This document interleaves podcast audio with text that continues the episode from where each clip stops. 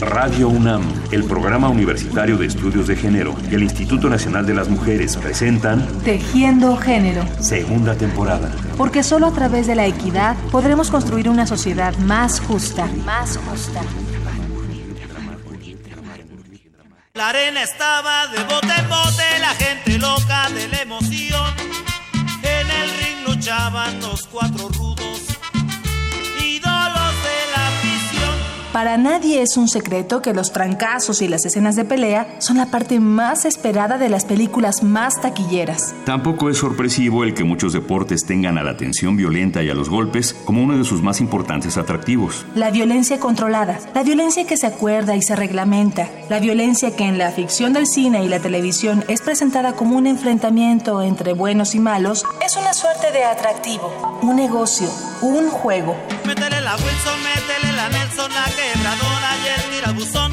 Quítale el candado, pícale los ojos, jálale los pelos, sácalo del ring. Pero la violencia, la verdadera violencia, no es así. Esa violencia no es un juego, no tiene que ver con ganar o con perder. Tiene que ver con lastimar, agredir, humillar, anular, eliminar. La verdadera violencia es uno de los lastres más pesados que enfrenta la sociedad mexicana y una de sus manifestaciones más dolorosas es la violencia de género, que es la que se ejerce sobre las mujeres por el mero hecho de serlo. El feminicidio es la forma más dramática de la violencia de género y de todos es sabido que se trata de un problema presente de manera contundente en nuestro país. Pero, ¿qué es lo que lo hace posible? ¿Qué actos de violencia cotidiana debemos ignorar, pasar por alto, desatender, para que se construyan los escenarios que permiten la muerte violenta de las mujeres? Malo, malo, malo eres, no se daña quien se quiere, no. Tonto, tonto, tonto eres, no te pienses mejor que las mujeres. Una patada es violenta y lo sabemos. Un puñetazo es violento, y lo sabemos también. Una puñalada o un balazo son los más definitivos actos de violencia y también lo sabemos. Lo que a veces parecemos ignorar es que hay otros actos que también son violentos, actos de control, de burla, de humillación en contra de las mujeres. Esos actos, la tolerancia de esos actos, es lo que construye el escenario en el que la mayor violencia se hace posible. Identificarlos y detenerlos a tiempo nos puede, nos debe ayudar a que la violencia de género deje de ser una realidad aplastante en México. Hoy en Tejiendo Género hablaremos de cómo identificar la violencia contra las mujeres. Acompáñenos. Acompáñenos.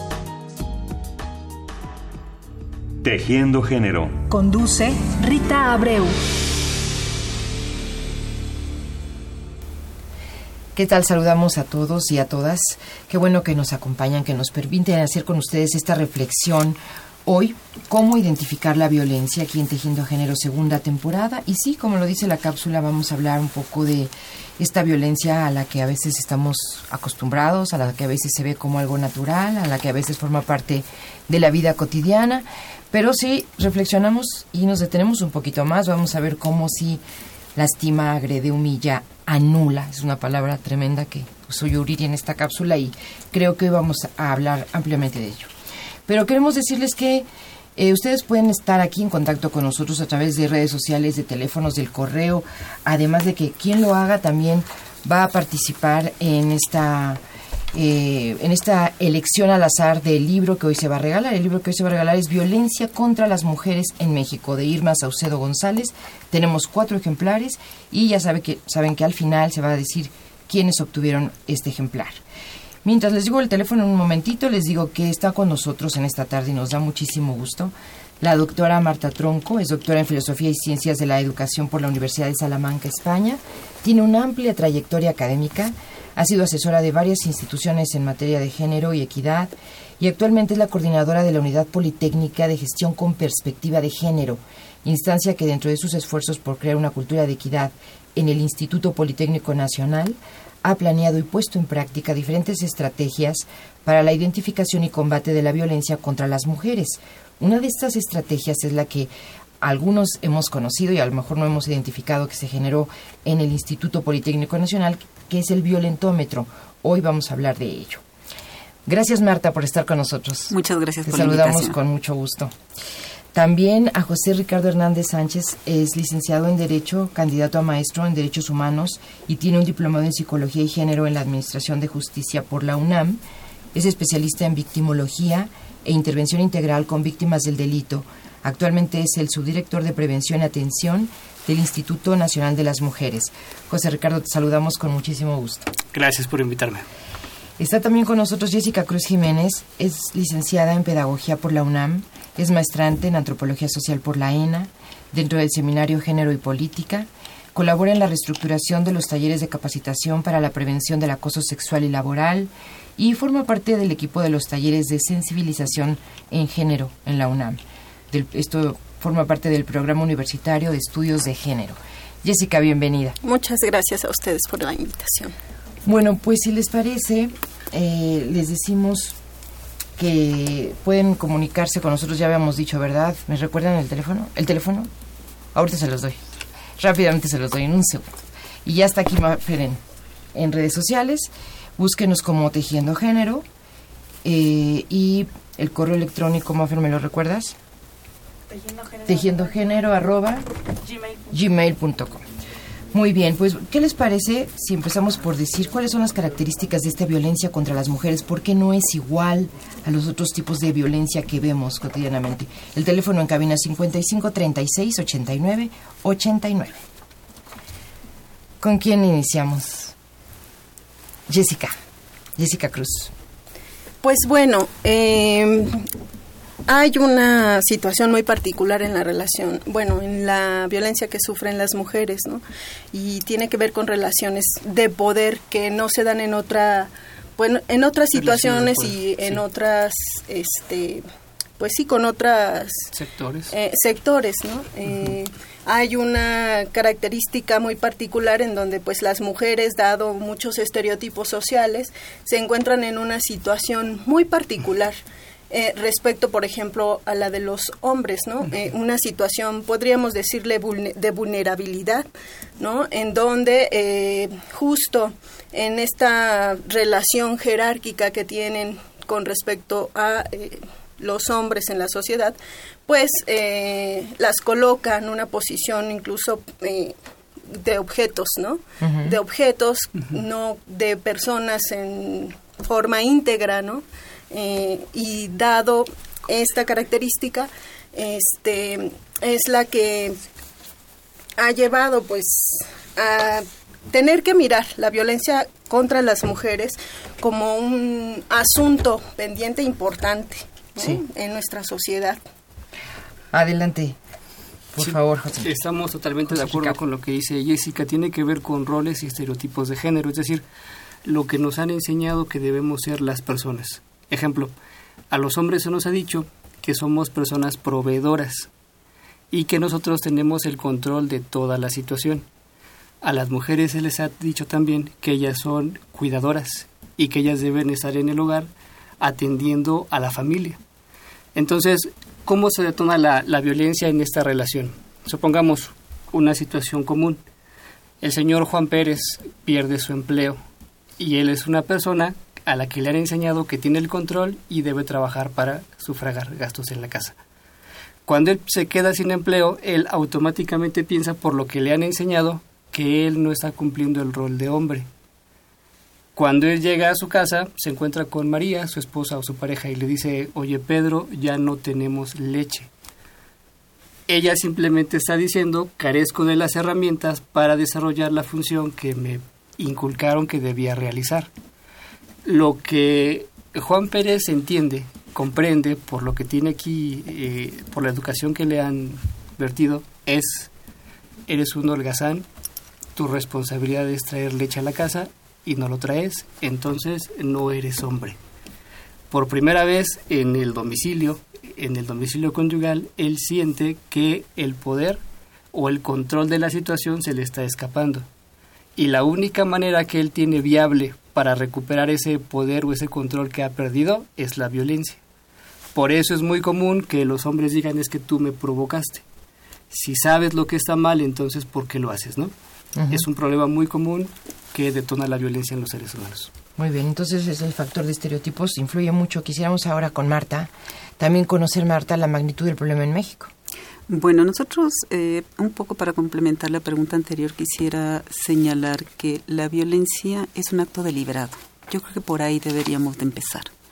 No es un accidente, tiene un objetivo, tiene un propósito de hacer daño a alguien.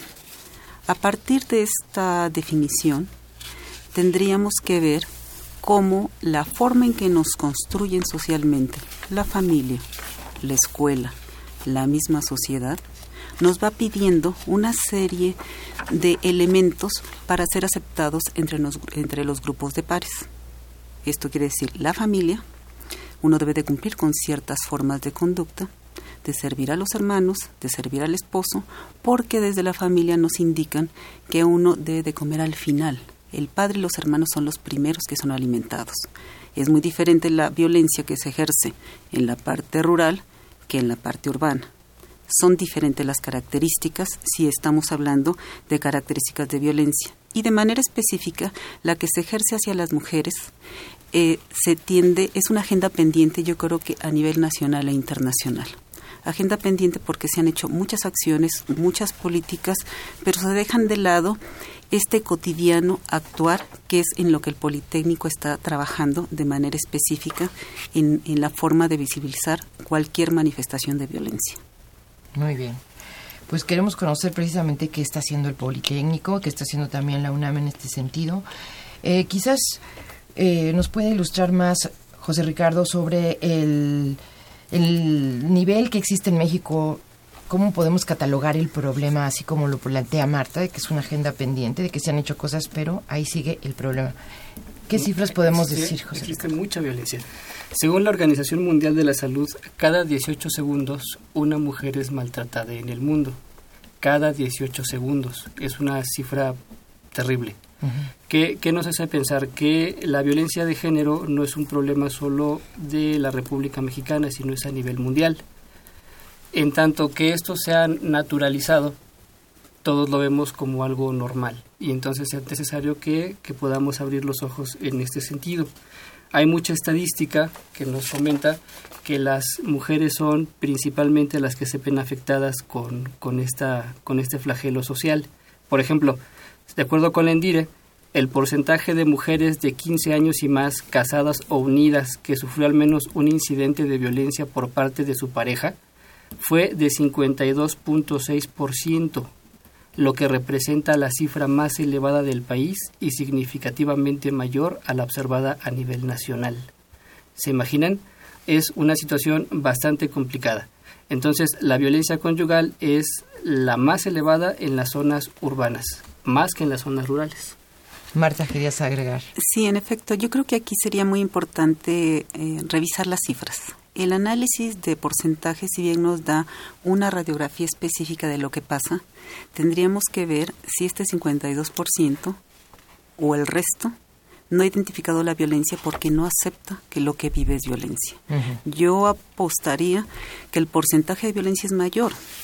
porque a lo mejor no estamos en un 53%? Porque a lo mejor este porcentaje en donde yo me puedo ubicar no identifico que los malos tratos, las malas palabras, el control económico también es violencia y esta cifra puede aumentar. Jessica, entonces identificar la violencia, digamos, sería nuestro primer paso, reconocerla. ¿Cómo se está trabajando ahora? ¿Ustedes han hecho algo específicamente en, en, la UNAM?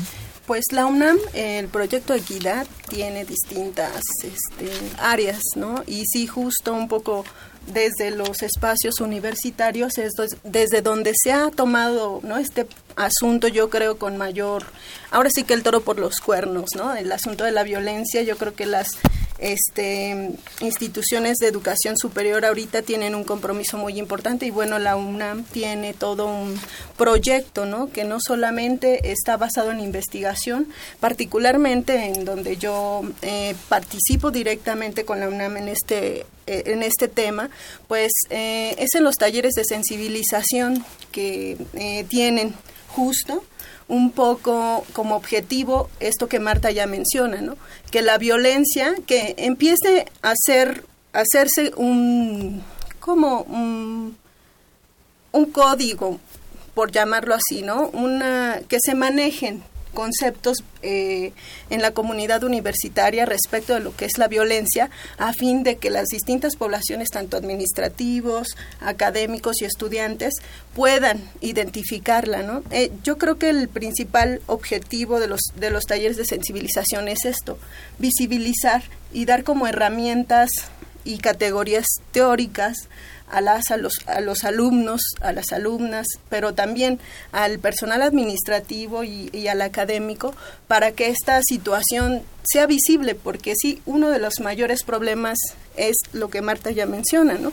que aunque se viven situaciones de violencia, las personas aún no terminan de ubicar eh, que la situación que viven eh, son situaciones de violencia, ¿no? incluso en los espacios académicos, en donde hay un tabú muy grande, en donde se cree que por ser espacios, ¿no? Eh, pues justo académicos están libres de esta de esta situación, sin embargo no, porque la cultura traspasa ¿no? las paredes de todas las instituciones, no, no porque seamos eh, académicos, académicas, dejamos todo este bagaje cultural de lo que ya mencionaba José, ¿no? De, los, estereotipos de género que, que, traemos desde una enseñanza eh, que nos ha parecido o que hemos naturalizado, ¿no? Pues abrimos a ustedes también esta esta charla, esta reflexión y el teléfono en cabina es 55 36 89 89. Si prefiere el correo electrónico es tejiendogénero arroba gmail.com y nos encuentran en Facebook y en Twitter como Tejiendo Género.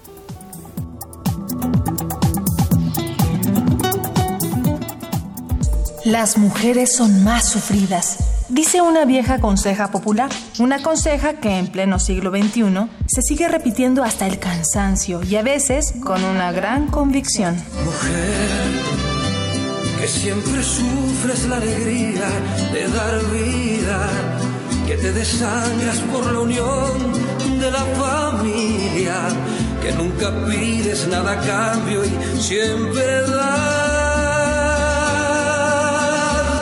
Esto que acabamos de escuchar es un pedacito de una canción que se usó como tema del programa de televisión Mujer, Casos de la Vida Real y que pretendía ser una suerte de himno a la entereza cotidiana de las mujeres. Pero si prestamos atención, si escuchamos con un mínimo de suspicacia, veremos que se trata más bien de un elogio a la condición sufriente de las mujeres, de una apología de sus padecimientos diarios, de la alabanza de un destino que se presenta como inevitable. Que nunca pides nada y siempre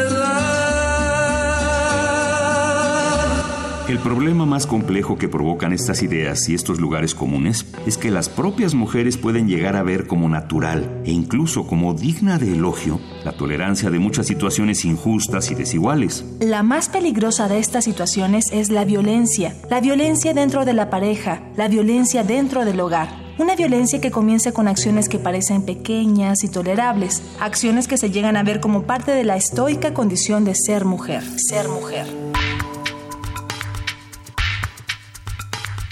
La Unidad Politécnica de Gestión con Perspectiva de Género del Instituto Politécnico Nacional elaboró hace unos cuantos años un instrumento de apoyo para la identificación oportuna de la violencia. Un instrumento sencillo que puede ser utilizado por cualquier persona. Se trata del violentómetro un material gráfico y didáctico en forma de regla que ayuda a visualizar las diferentes manifestaciones de violencia que se encuentran ocultas en la vida cotidiana de una pareja y que muchas veces se confunden o desconocen.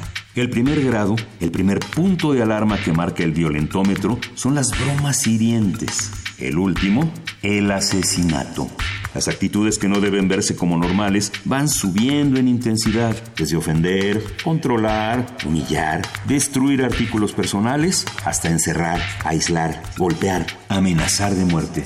Lo que se sugiere hacer va también cambiando. Ante las primeras señales de alarma, ten cuidado, la violencia aumentará.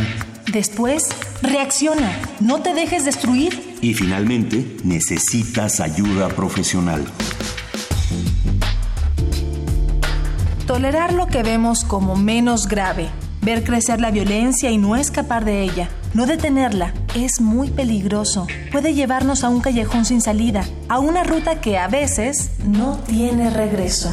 Reaccionemos. El destino de las mujeres no debe ser sufriente. Conversemos, reflexionemos, compartamos experiencias.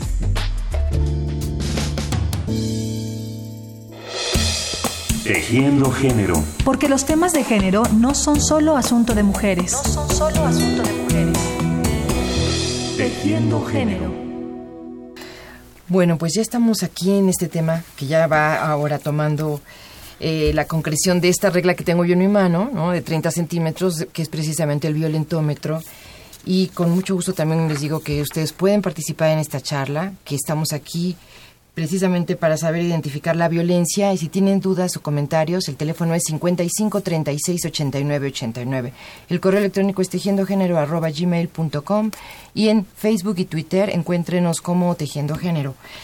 Marta, bueno, pues realmente ha dado un resultado muy impresionante este violentómetro que ahora se ve por muchos lugares y bueno, qué gusto conocerte porque es muy casi la creadora de este instrumento para medir la violencia, para reconocerla. Háblanos de cómo surgió.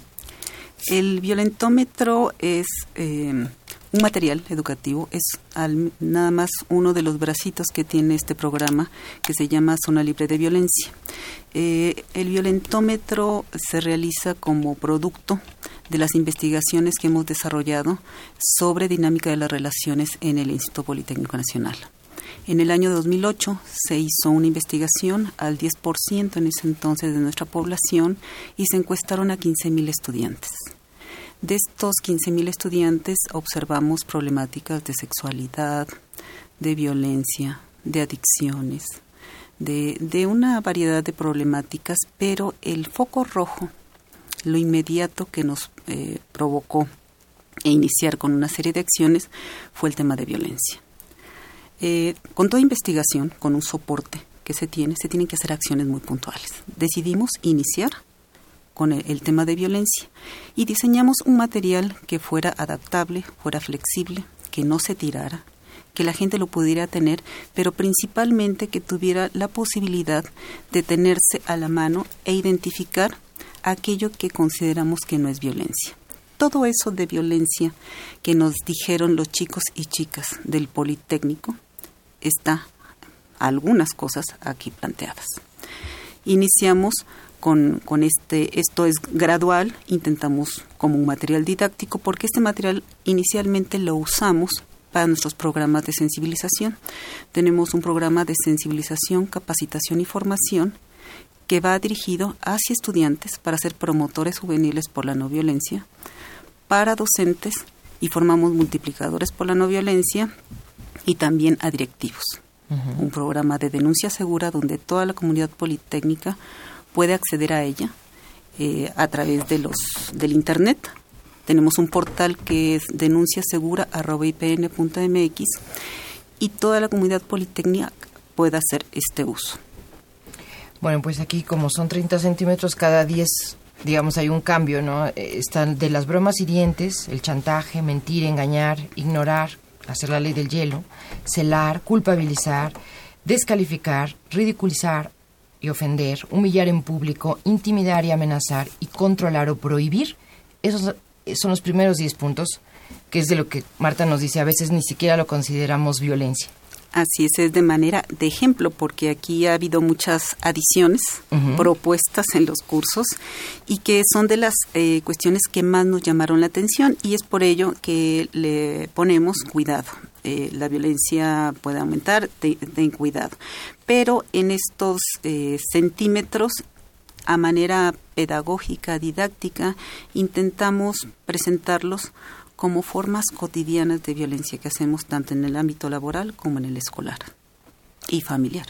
Cuando va creciendo tenemos que después de ese controlar o prohibir, que ya empieza a cambiar el color, porque ya puede ser controlar o prohibir amistades, familiares, dinero, lugares, vestimenta, apariencia, actividades, correos electrónicos, celular.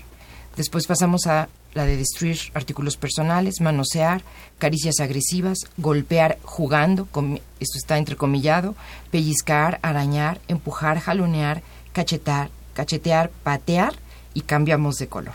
Ahí fueron otros 10 centímetros. Antes de continuar con esto voy a incorporar también a nuestros invitados porque me parece que José Ricardo Hernández también tiene una información que complementa un poco esta, este violentómetro para seguir con la idea de cómo identificar la violencia. José Ricardo. Sí, así es. Qué, qué importante y qué interesante es que hablemos del violentómetro porque es un instrumento que permite el autorreconocimiento. Si en este momento detectáramos a una persona que ejerce la violencia de género y le dijéramos es que tú eres violento, él lo va a negar. Esa es una primera etapa, la negación. Y entre las expresiones que son frecuentes es que él dirá, ustedes me provocan todo el tiempo. Y también dirá, ustedes son los que me maltratan psicológicamente y yo puedo controlarme en el momento que lo desee. ¿Qué puede pasar después? Pueden pasar, puede pasar toda la vida y la persona no se da cuenta de que ejerce la violencia. Y para que nos demos una idea, una mujer que sufre violencia en su hogar tarda en promedio de 15 a 20 años en darse cuenta de que sufre la violencia. Y ese tiempo es más que suficiente para que su salud se deteriore, al grado incluso de incapacitarla o causarle la muerte repentina. Entonces, tenemos que utilizar ese tipo de instrumentos como el violentómetro para, para descubrir y darnos esa idea, ¿no? Necesitamos cambiar. ¿Cuál es la siguiente fase? Es la fase de la contemplación. En esta fase las personas comienzan a estar interesadas en cambiar, pero no han desarrollado un compromiso firme de cambio. Eh, la persona dice, cada vez me doy más cuenta que mis enfados hacen daño a los demás, o a mi pareja en este caso, ¿no? Y entonces él comienza a meditar y dice, me gustaría tener algún truco para evitar enojarme cada vez que esto ocurre. Y eso hace que él se sienta motivado. Después de tres, cuatro semanas que él no tiene incidente violento, se siente mejor y percibe cómo la situación en su familia, en el trabajo o en cualquier lado va mejorando eso lo ha preparado y está listo para la acción. Puede, con ese reconocimiento, con esa motivación, emprender el proceso del cambio. Y lo que es muy recomendable es que busque ayuda profesional. Bueno, creo que ahí vamos a, a, tomar en cuenta que, claro, estamos hablando de lo que puede percibir una mujer, que a lo mejor es la primera que usa el violentómetro. Entonces está muy interesante saber qué va a pasarle al hombre que va a tener contacto con esta información, ¿no? Yo quisiera que Jessica nos mencionaras algún ejemplo con los que ustedes trabajan o lo que más se ha percibido de este tipo, en esta escala, cuál es la violencia más común y efectivamente cuánto tarda una mujer en detectar que está viviendo violencia. Pues es difícil como eh, identificar como un, estadísticamente que... ¿Cuál puede ser la más común? Eh, yo creo que violencia psicológica es la que más se da, pero no se percibe, pues, ¿no? La violencia física es eh, muy evidente, ¿no? Y las personas pueden señalarla de manera muy particular. Pero esta violencia que es más sutil, es difícil que las personas puedan ubicarla, ¿no?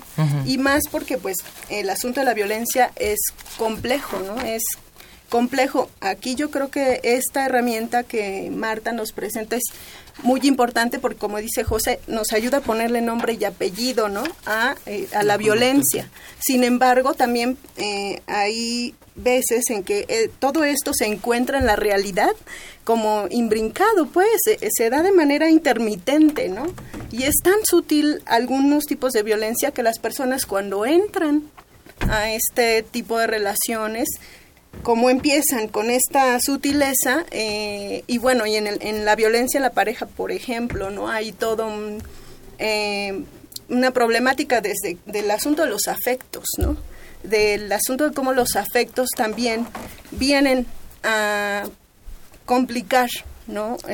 la posibilidad no solamente a lo mejor de reconocerlo, sino de aceptarlo y poder confrontarlo, porque eh, el asunto de los afectos problematiza que una persona pueda eh, afrontar ¿no? de manera más directa este este pues este tipo de acciones que como dice Marta pues son totalmente intencionales no sí aunque hay eh, una problemática en el asunto de que pues las las sí, la violencia eh, puede ser sutil, no por ello deja de ser intencional, ¿no? Eso yo creo que es algo que, sí tenemos que tener clarísimo, ¿no? Claro, claro, claro. Bueno, pero siempre va encrechendo, Marta. O sea, así es la violencia, suele ser así. Pasamos de la broma a el empujón, pasamos del empujón a la ofensa, pasamos de la ofensa a esa em, violencia psicológica que es la, la que va anulándote, ¿no? La que va mermando, la que, como dice José Ricardo, eh, en 15 años ya tú estás, bueno, si eres la víctima realmente acabada psicológicamente, profesionalmente. ¿Cómo es la violencia? Esta escala que nosotros incluimos aquí es eh, meramente en términos eh, didácticos de explicar, porque puede haber violencia psicológica, eh, que es lo que intentamos un poco representar en, en la primera etapa del violentómetro con el chantaje, el culpabilizar, que también pueden llegar a la muerte y no necesariamente a través de golpes.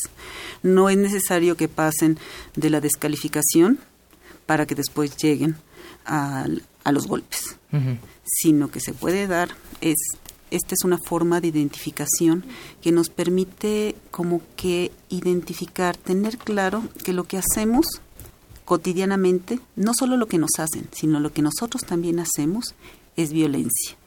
En el instituto está plagado de, materiales de este tipo, carteles, y es muy curioso porque la gente lo identifica y las parejas dicen, eh, yo escucho luego ahí en los pasillos, es que mira, me hiciste el 13. Y le contesta la chica, pero tú el 14. Y rápidamente voy al violentómetro para saber qué le hizo, ¿no? Sí, claro, claro. Pero no necesariamente es gradual. Es que vaya en ese orden, ¿no? No. Habló Virginia Villavicencio, felicita al programa, dice que hacen falta estos temas, así que qué bueno que está pendiente y escuchándolos. Y a las personas que quieran dar su comentario y su opinión o preguntar, 55 36 89 89, el correo electrónico tejiendogénero arroba gmail.com y en Facebook y en Twitter estamos como Tejiendo Género. Eh, les recuerdo que estamos platicando con Marta Tronco y Jessica Cruz, que son pedagogas, con José Ricardo Hernández, que es eh, licenciado en Derecho y que además es especializado en derechos humanos. El riesgo de que la violencia crezca, es decir, como un punto del que sí se habla en la prensa, decíamos, desgraciadamente es nota roja, es una nota que además cada vez va tomando espacios más amplios. Eh, ¿Qué ocurre? Vamos ahora a tomar el punto de vista masculino cuando eh, se pierde el control. Estamos en una pareja que ya estamos viendo que el control ya empieza a fallar lo que ocurre en, todos los casos, en la mayoría de los casos, son las lesiones, ¿no? Entonces él golpea, él comete un delito, es el, ilícito de lesiones, algunos códigos ya tipifican el maltrato familiar, y entonces ella puede acudir a la agencia del Ministerio Público a iniciar su carpeta de investigación. Este proceso también es muy importante porque forma parte del el inicio de su empoderamiento, ¿no? Desde el momento que ella dice tomo la iniciativa, voy a denunciar porque ya no quiero continuar con esta situación, estamos marcando el cambio para ella. ¿Qué es lo que puede ocurrir? Y, lo percibimos en, en, muchos casos, que desisten o otorgan el perdón del ofendido, porque aquí entra lo del círculo de la violencia, quizá lo pudiéramos abordar más, más al rato. Si quieres ahora mismo, José, ¿Sí? José Ricardo. El, la, el círculo de la violencia indica que existen varias fases. Existe la fase de la atención, vamos acumulando tensión como si fuese una olla express, permítaseme esa expresión. Entonces, conforme nos vamos sintiendo agredidos y carecemos de herramientas para solucionar conflictos, es como si se fuera cargando cada vez más. Llega un momento en el que no podemos contenerlos más y explotamos. Cuando explotamos, entonces decimos palabras hirientes, golpeamos la, la, violencia extrema, la expresión de violencia extrema es el feminicidio, incluso podemos llegar hasta asesinar. Pero después de eso viene una etapa de arrepentimiento, lo que le llaman la luna de miel. ¿Qué ocurre en ese caso? Yo pido disculpas, me doy cuenta de la situación, prometo que jamás va a volver a suceder y volvemos a iniciar acumulamos nuevamente la tensión, no podemos, no tenemos herramientas para solucionar conflictos, explotamos y eso es una situación bastante delicada para, para las mujeres. ¿Qué es lo que hemos hecho? ¿Qué consejo le hemos dado a las mujeres que viven en esta situación? Es que identifiquen este círculo, que se den cuenta específicamente eh, la fase de la reconciliación o la luna de miel y es ahí donde ellas pueden escapar, escapar de la violencia porque ahí es donde ellas pueden iniciar su carpeta de investigación, pueden acudir a los servicios de la Defensoría Pública o algún abogado particular, o incluso si su vida corre peligro, pueden acudir a refugios temporales. La ley, la legislación dice que ellas pueden permanecer hasta tres meses en ese lugar y se les pueden tramitar medidas de protección. Una de ellas, muy importante, es prohibirle al generador de violencia que se acerque a cierta distancia.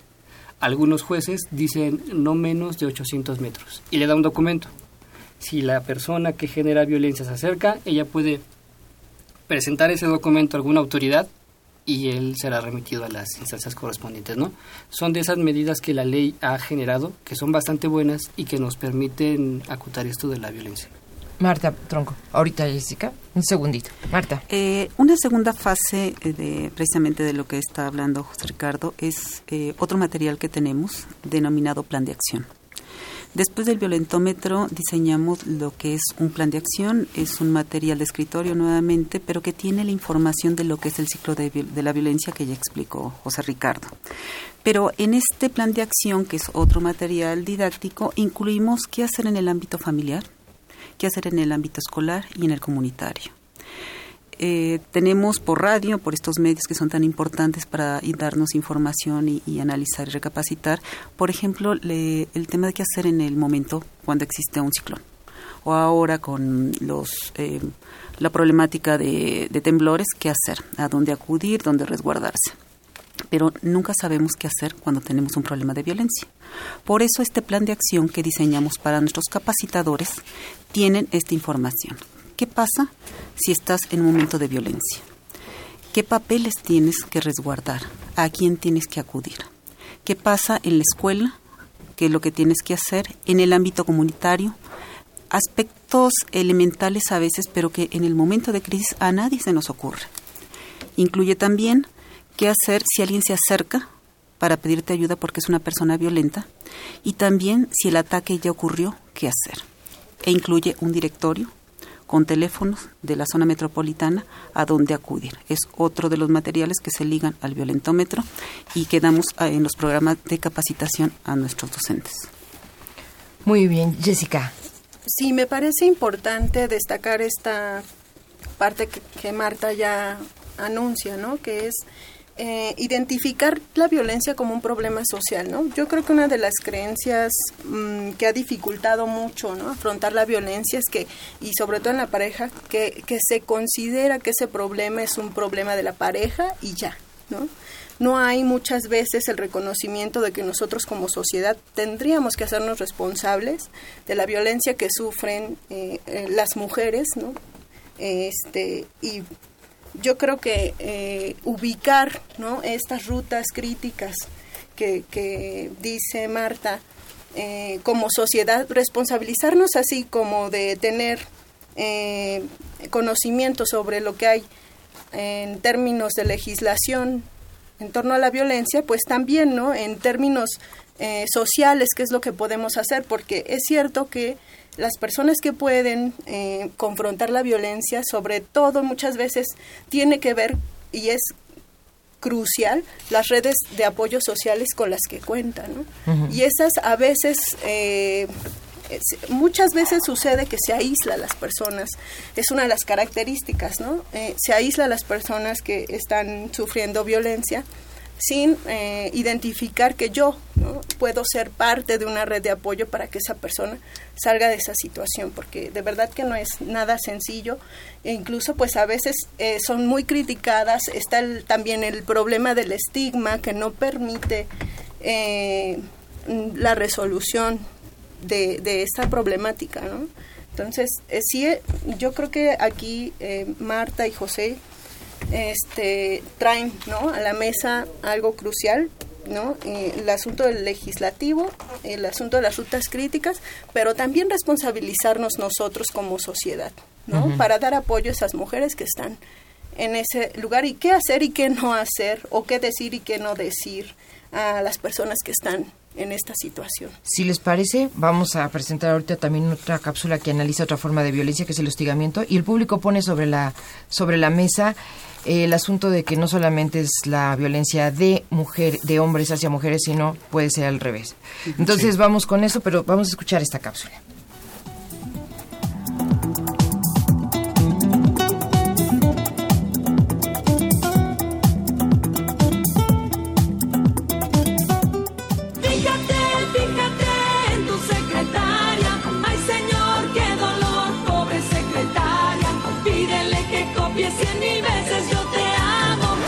Uno más, otro absurdo lugar común, otro pretexto que sirve para ocultar situaciones de abuso y de violencia contra las mujeres. Allá va.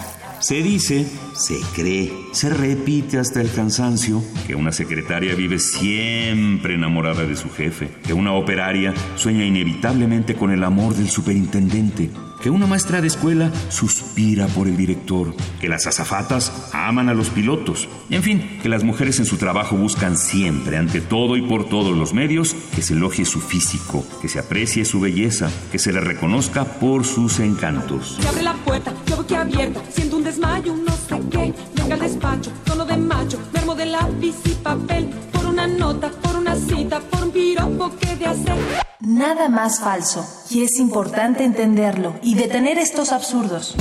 Esas ideas ocultan una forma de acoso y violencia hacia las mujeres, una forma que ha llegado a percibirse y justificarse como algo natural, como la única opción posible de la relación entre los hombres y las mujeres. Pero no es así. Eso se llama hostigamiento, y es importante identificarlo, sancionarlo y detenerlo.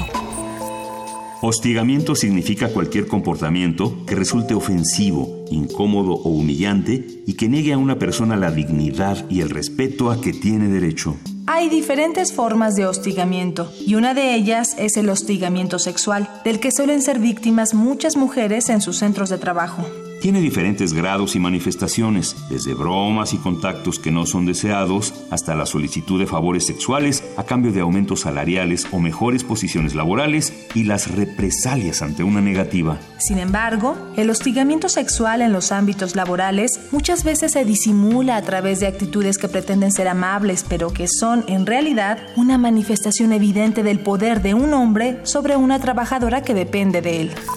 Es necesario revisar actitudes, ideas preconcebidas, prejuicios, estereotipos. Es necesario erradicar el hostigamiento sexual y asegurarles para ello a las mujeres que lo denuncian la discreción y la seriedad más absoluta en la solución de su caso.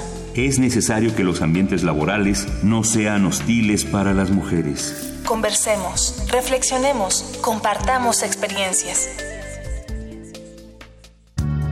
Tejiendo género, porque solo a través de la equidad podremos construir una sociedad más justa. Más justa.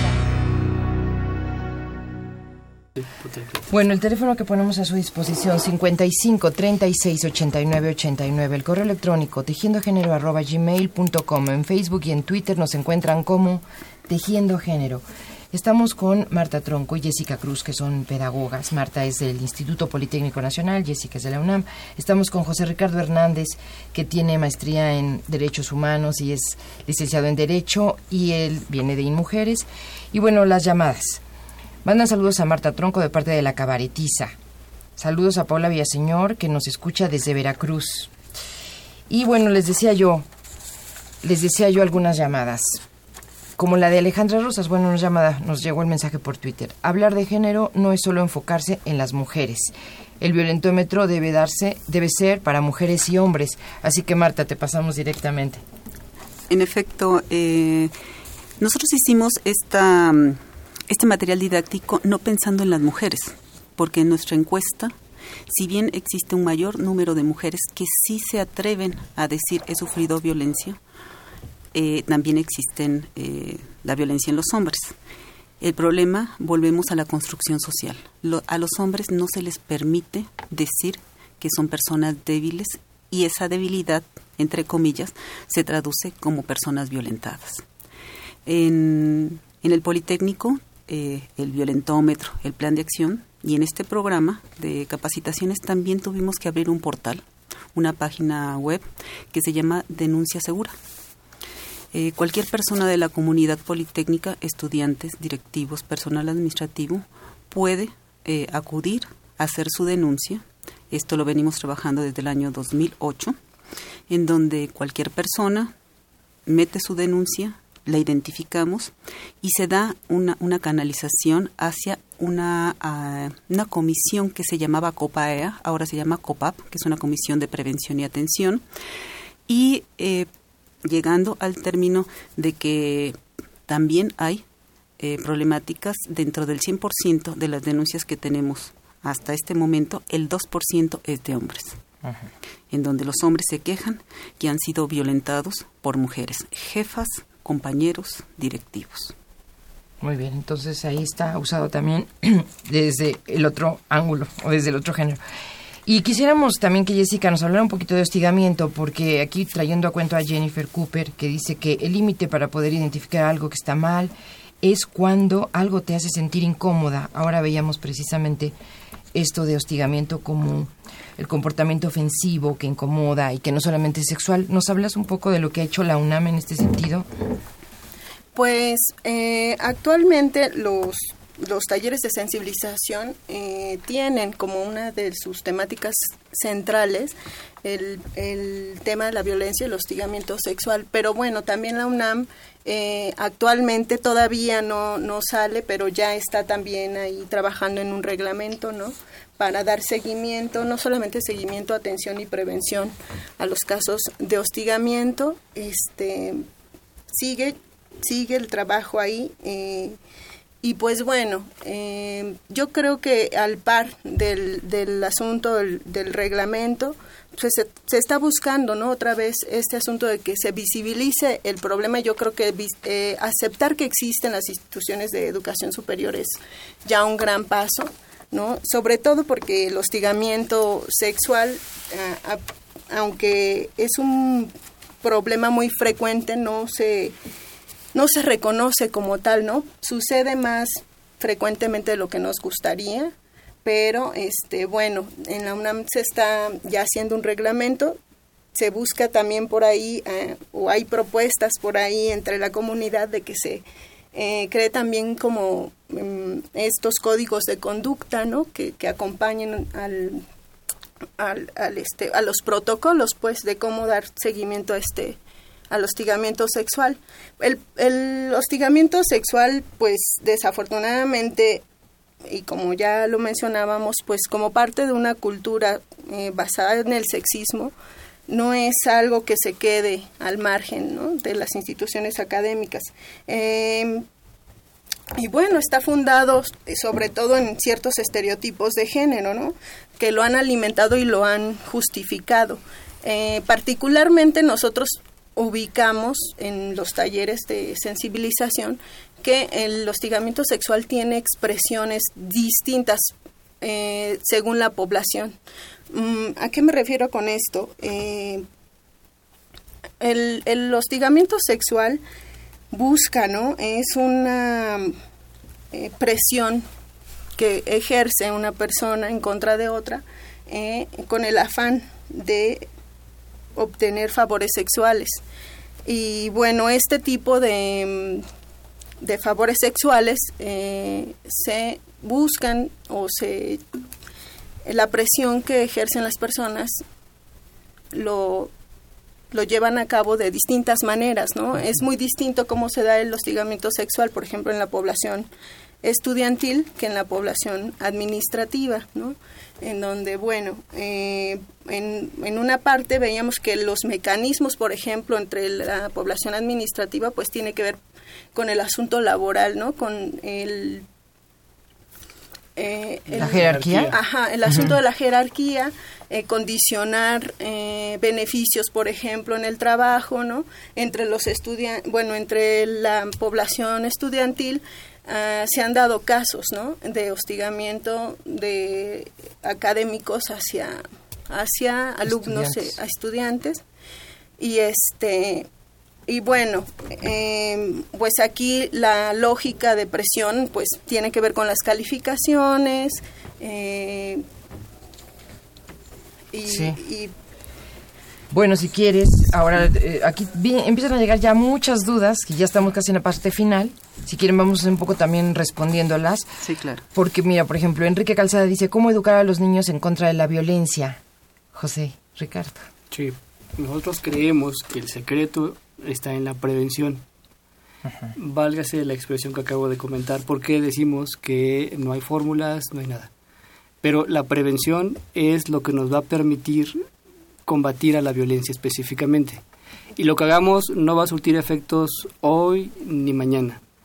Toda acción que realicemos en favor de las mujeres y de los hombres, y específicamente con la finalidad de erradicar la violencia, puede tener efecto dentro de 50 o 100 años. El objetivo es no cruzarnos de brazos y seguir trabajando. Eh, así como yo puedo percibir que hay papás que llevan a sus hijos al estadio porque les encanta ver el fútbol, eso da la certeza de que ese pequeño va a crecer yéndole a un equipo. Así es como debemos actuar nosotros con la violencia. Es decir, si yo soy violento, emprendo el proceso del autorreconocimiento y trato de no violentar más. Mi hijo lo va a ver. ¿Han escuchado hablar sobre las neuronas espejo? A ver, escríbenoslas. Un experimento interesante que hacen unos, unos científicos y ellos entonces están trabajando con un mono y tiene ciertos sensores en el cerebro. Cuando los científicos ingresan al laboratorio, uno trae un artefacto en la mano. Inmediatamente el mono hace lo mismo, ¿no? Eso, eso les sorprende y comienzan a investigar un poco más. Y se dan cuenta que los monos tienen neuronas que reproducen lo que están viendo tal como si fuese un espejo. Después de eso, las investigaciones dicen que los seres humanos tenemos esas neuronas todavía más desarrolladas. Por eso es que muchos dicen, se para igualito que el papá, o se ríe idéntico que su mamá. No es la genética, son las neuronas espejo. Entonces, el ejemplo es muy importante para que podamos educar a nuestros hijos. Nuestros hijos van a ser como nosotros somos realmente. Brenda Rodríguez en Facebook dice, ¿qué hacer cuando tu hermana está viviendo una relación violenta desde hace un año?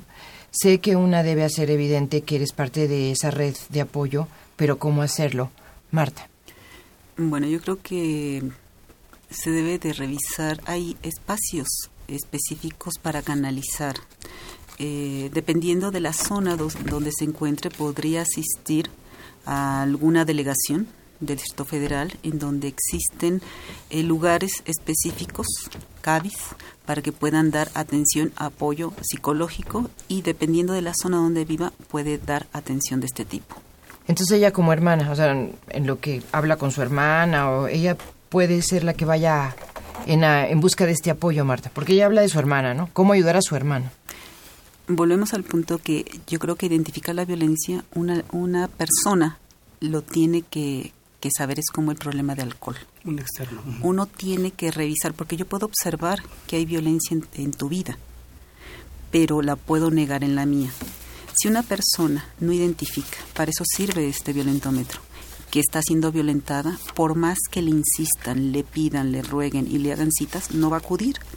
Yo creo que lo importante es que revise el violentómetro, que revise los directores que existen en la página de género, arroba ipn.mx para que ahí, ubicando el lugar de donde es su localización de su hogar, o donde ella puede estar cercana en su ámbito laboral, pueda acudir a una serie de pláticas, de orientaciones y, si es necesario, un apoyo legal. De acuerdo. Alejandra Martínez dice, ¿dónde se puede consultar el violentómetro? ¿Y por qué no considerar la violencia entre mujeres? Jessica. Este, no considerar el, la violencia entre... Entre mujeres. Es que aquí surgen las otras violencias, ¿no? o sea, si estamos hablando entre... Sí, yo creo que sí, ya, y lo, ya lo mencionaba, ¿no? La violencia de género no solamente se refiere a la violencia de hombres hacia mujeres, sino también de entre hombres y eh, entre mujeres, ¿no? De mujeres a mujeres. Yo creo que lo que hay que identificar como una particularidad de la violencia de género es lo que ya mencionaba José, al principio, ¿no? Y es que está basado sobre todo en los estereotipos de género. ¿No? Cuando una persona rompe con esos estereotipos de género, sea hombre o sea mujer, que no cumpla con eh, lo que se considera debe ser una mujer o debe ser un hombre, eh, ocurre que, obtienen punitivas sociales, ¿no? tanto si un hombre se sale del estereotipo de, de lo masculino como si una mujer se sale. Y hombres y mujeres somos parte de, de ejercer esa violencia, esa discriminación, este, para tratar de regresar ¿no? Eh, a, su lugar, a su estereotipo, al cajón, a las personas que se salen de estos estereotipos. Y por supuesto, por supuesto que la violencia también se da entre mujeres. Son las mujeres también las que enjuician a otras, ¿no? Se habla mucho, por ejemplo, de las suegras, ¿no? Que eh, eh, enjuician mucho, por ejemplo, a las nueras, ¿no? Pero también entre hombres, ¿no? También entre hombres se da. Hay toda una serie y las conocemos perfectamente de, de palabras, de este juicios sociales que entre hombres también se, se dan o se... Son diferentes estas manifestaciones de violencia entre mujeres que con hombres. Claro, claro, claro. Bueno, podríamos decir que vivimos en una sociedad violenta en general, ¿no? Completamente. Tenemos una cápsula y regresamos con José Ricardo. Muy bien. La violencia es una de las formas más dañinas y difundidas de la desigualdad de género en nuestra sociedad y por esta razón, una de las luchas más importantes que ha impulsado el movimiento feminista en nuestro país ha sido combatir cualquier forma de violencia que se ejerza por razones de género y de preferencia sexual. Respondiendo a este enorme y preocupante problema y uniéndose a esta lucha, la Universidad Nacional Autónoma de México elaboró los lineamientos generales para la igualdad de género en la UNAM, un documento que tiene como meta principal generar la igualdad entre hombres y mujeres dentro de la institución a través del combate a la violencia de género y a la discriminación.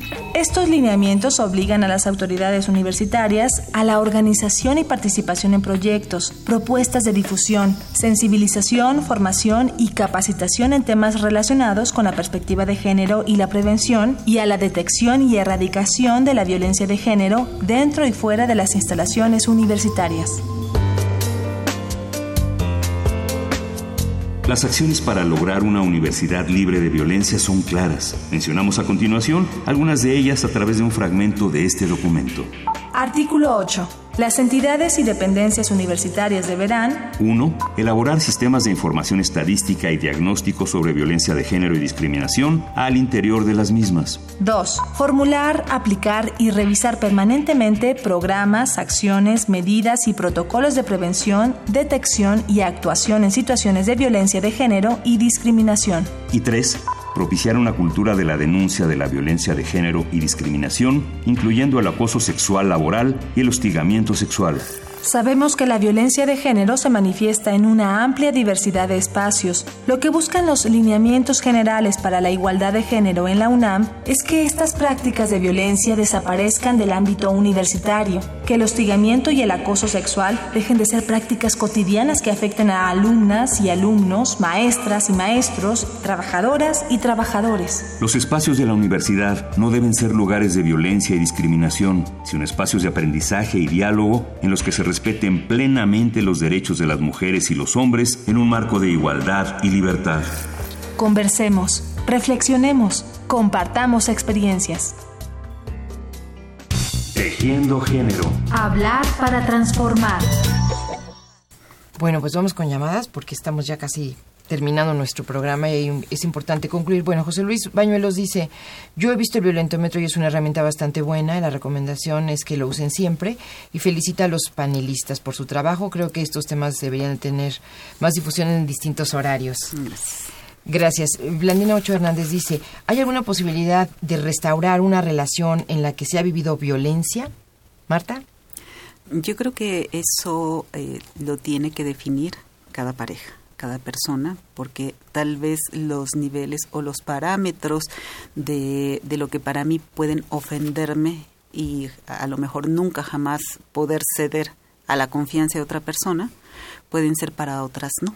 Yo creo que no hay recetas, lo importante es identificar, reconocer para poder actuar. José Ricardo, ¿cuáles son los términos normales? Es la misma persona, es Blandina Ochoa, que dice, ¿cuáles son los términos normales en los que se debe manejar una relación? ¿Cómo se debe tratar? Los términos normales.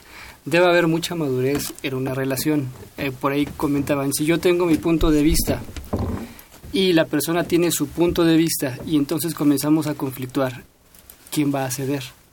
la persona que sea más madura, simplemente. O sea, puede ser el hombre, puede ser la mujer. Y cuando nos demos cuenta que la madurez nos trae consecuencias favorables, podemos seguirlo practicando, ¿no? Y podemos ser felices. Es lo que puedo opinar al respecto. No, y por ahí un elemento importante para este, ¿no? Un asunto de, de poder eliminar la, la violencia dentro de, de, nuestros, nuestro ambiente cotidiano. Bueno, por ahí eh, los derechos humanos plantean, ¿no? El tener una autoestima sana, ¿no? Cuando dos personas justo, ¿no? Tienen una madurez distinta eh, para confrontar los eh, conflictos, para resolver conflictos desde otra posición, creo que pueden moverse, ¿no? Del lugar de la violencia para identificar que un conflicto no necesariamente tiene que resolverse de manera violenta. Bueno, como ven, el mes va a ser muy amplio para eh, tratar este tema y cada hora pues se nos va agotando muy rápido. ¿Algún comentario final, Marta? Las personas que quieran eh, solicitar el violentómetro pueden escribirnos al correo de género Lo hemos distribuido a todas las personas. La característica es que no se puede vender. Tiene que dar el crédito al instituto, eh, dar saludos a las personas que nos los han enviado, Ana Laura de Carabatiza, que es una forma también de promover temas de no violencia. Y eh, los invito al rally que va a haber mañana por la no violencia en el Politécnico, en donde van a estar más de 400 estudiantes y donde una de las estrategias es brincar el violentómetro. Pues les voy a agradecer muchísimo esta visita aquí a Radio Universidad, a nuestro programa Tejiendo Género. De verdad que ha sido una muy buena reflexión y espero verlos muy pronto aquí en este espacio. Marta Tronco, Jessica Cruz, José Ricardo Hernández. Gracias por estar aquí. Gracias. Bueno, pues para la próxima es eh, masculinidad y violencia, así que aquí los esperamos a las personas que hayan ganado estos libros. Se les va a hablar por teléfono, los van a recoger en la Torre 2 de Humanidades en el séptimo piso, así que felicidades. Y por nuestra parte nos vamos. Investigación y difusión María Fernanda Rodríguez Calva y Galia Cosi. En la realización sonora Daniel Sánchez, en la operación técnica Agustín Mulia, en la producción Yuridia Contreras y en nombre de todos Rita Breu, les deseo muy buenas noches.